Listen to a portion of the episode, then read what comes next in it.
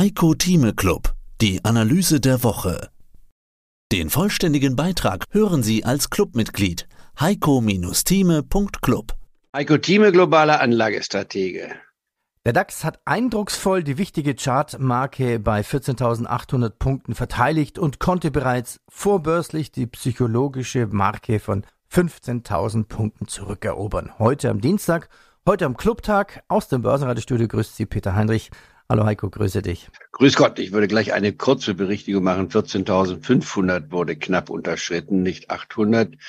Das war also ein Minus von 1200 Punkten von 8 Prozent, was wir von den Höchsten, die wir vor wenigen Tagen gesehen hatten, erlebt. Das war so ein ganz wichtiger Test. Aber darauf werden wir sicherlich noch eingehen. Ja, und bevor wir richtig durchstarten, ich grüße natürlich alle Clubmitglieder, die wir, also Andreas Groß und Peter Heinrich auf der Invest in Stuttgart getroffen haben. War sehr gut, sehr gute Gespräche. Ich danke euch, danke auch für den Kaffee und wir treffen uns ja wieder in Wien am Börsentag. Das ist der Samstag nach Ostern. Heiko, da bist du auch wieder dabei. Da bin ich wieder dabei, nachdem ich ja Anfang September in Wien den Börsentag begleitet hatte mit meinem Abschlussreferat. Und es wurde dann gesagt, ich sollte doch dann in zwei Jahren vielleicht dann wieder eingeladen werden. Und dann kriege ich den Anruf vor vier Wochen könnte ich schon dieses Mal wiederkommen? Antwort oder Frage, warum? Ja, weil das Publikum allgemein nachgefragt ist, der Heiko Thieme wieder da. Jetzt ist jetzt kein Eigenlob, sondern nur eine Darstellung dessen, wenn man mal klar die Börse anspricht. Hat ja damals Anfang September gesagt, wir kommen in die Tiefstände rein, das sind Kaufkurse. Danach hatten wir die gute Hosse gesehen, das ist Glück. Das kann man nicht sagen, das wusste man, das ist Glück.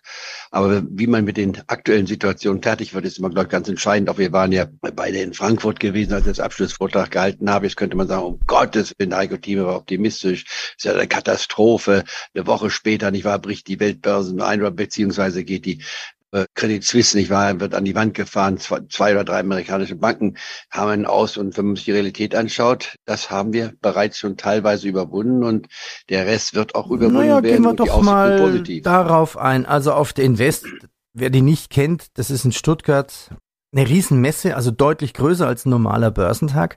Und da haben wir natürlich ganz viele Analysten gehabt. Ich habe ein paar O-Töne dabei. Hören wir doch mal rein. Also ich habe auch deinen Lieblingsfreund wieder getroffen auf der Invest. Donald Trump, und zwar in den Argumenten. Spiel mal einen Analysten ab. Ja, herzlich willkommen auf der Invest 2023. Börsenradio Network AG. Die Expertenmeinung. Ja, hallo zusammen. Mein Name ist Achim Matzke. Ich bin Chefstratege der Matzke Research GmbH. Achim, du bist ja auch ein alter Börsengänger und natürlich auch Invest-Besucher. Seit wie vielen Jahren magst du den Invest schon? Ich weiß nicht, 15 oder 20, gezählt habe ich nicht, aber seit vielen Jahren. Wenn man sich jetzt umschaut, gestern war ein voller Tag, heute ist noch mehr los. Ist fast so wie in alten Zeiten, oder? Ja, es ist praktisch wie vor der Corona-Krise und auch in Börsenphasen, weil es schwankt ja auch ein bisschen, ist es eher gut oder ist es eher eher herausfordernd oder ist es eher langweilig an der Börse? Ich glaube, eines der meistbesprochenen Themen ist natürlich, was machen wir mit den Banken, was passiert da gerade? Credit Suisse, eine der 30 größten Banken, die systemrelevant sind, die müssen gerettet werden und die sind auch gerettet. Aber jetzt gab es den Zusammenbruch noch der Silicon Valley Bank, vor allem wegen großer Abflüsse von Einlagen. Ja, haben wir jetzt wieder so eine Bankenkrise? Ja, zunächst mal, glaube ich, muss man unterscheiden zwischen zwei Dingen. Der ganz große Fehler bei den US-Banken, wenn man sich anschaut, es sind ja kleinere Banken im Vergleich zu den großen US-Banken, die 50 oder 90 Milliarden US-Dollar Bilanzsumme haben. Und der eigentliche Schuldige, muss man leider so sagen, ist diesmal Trump. Nämlich nach der Finanzkrise hatte man ja eine Regulierung eingeführt und da war es so, dass alle Banken ab 50 Milliarden Bilanzsumme dann sozusagen auch diesen Stresstest der US-Notenbank machen mussten. Und haben natürlich viele gesagt, man schon eine kleine Bank und dieser Riesenaufwand und so. Und der Trump hat dann eine Deregulierung sozusagen, hat auf die, das Gejammern gehört und, hat eine Deregulierung eingeführt und diese Schwelle auf 250 Milliarden hochgesetzt. Und jetzt sieht man, dass die schwächelnden Banken sozusagen kleinere Banken sind oder neu gegründete Banken auch in den letzten Jahren. Und das sind eher kleinere Banken. Aber die Gefahr ist, auch eine kleinere Bank kann wie so ein Dominoeffekt dann sozusagen die größeren mitziehen. Also als Konsequenz muss man sagen, das war ein klarer Fehler von der Regulatorik her. Und mit Blick auf Credit Suisse muss man sagen, ist halt das Geschäftsmodell und Kombination mit nicht so guten Managemententscheidungen, es ist halt auf der schiefen Bahn gewesen. Man hat viel Geld mit russischen Oligarchen verwaltet, auch denen ihre Geschäfte begleitet. Und es ist dann natürlich nach der neuen geopolitischen Herausforderung nicht mehr vorhanden, diese Ertragsquelle. Das würde ja bedeuten, in den USA gehen noch mehr Banken pleite. Theoretisch gesehen ja, praktisch wahrscheinlich nicht so, sondern werden aufgefangen werden. Aber das, was Matzke richtig gesagt hat, hat Ronald Reagan schon immer mal formuliert. Ich war ein Präsidenten, den ich ja zu den erfolgreichsten mitzähle, weil er den Kommunismus in die Knie gezwungen hat und damit auch die Wiedervereinigung von Deutschland ermöglichte und auch durch Perestroika, nicht war der Kommunismus ohne einen Schuss abzugeben, nicht war beendet wurde, bis dann Putin jetzt wieder versucht, die Sowjetunion aufzurüsten. Das ist ein anderes Thema. Aber Ronald Reagan hat formuliert, Vertrauen ist gut, Kontrolle ist besser. Die, die beiden Instrumente sollte man benutzen. Man sollte ein Vertrauen haben, das ist richtig, aber es auch kontrollieren. Nur auf gut glauben, es abzustellen ist falsch. Und das war der große Fehler, den man gemacht hat. Man will immer wieder die Kontrolle lockern.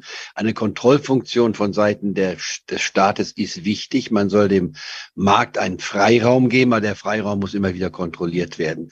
Das ist aus dem Ufer, Ufer gelaufen. Ich habe es ja selbst erlebt als Fondsmanager, dass man dann zum Schluss verschiedene Verbindlichkeiten in Pakete einpackt und dann sagte, wenn wir viele von diesen kleinen fragwürdigen Krediten in ein Paket hineintun, dann wird das Paket zum Triple A werden. Das ist natürlich ein Widerspruch in sich selbst. Wenn ich Schlechtes mische, wird es nicht besser.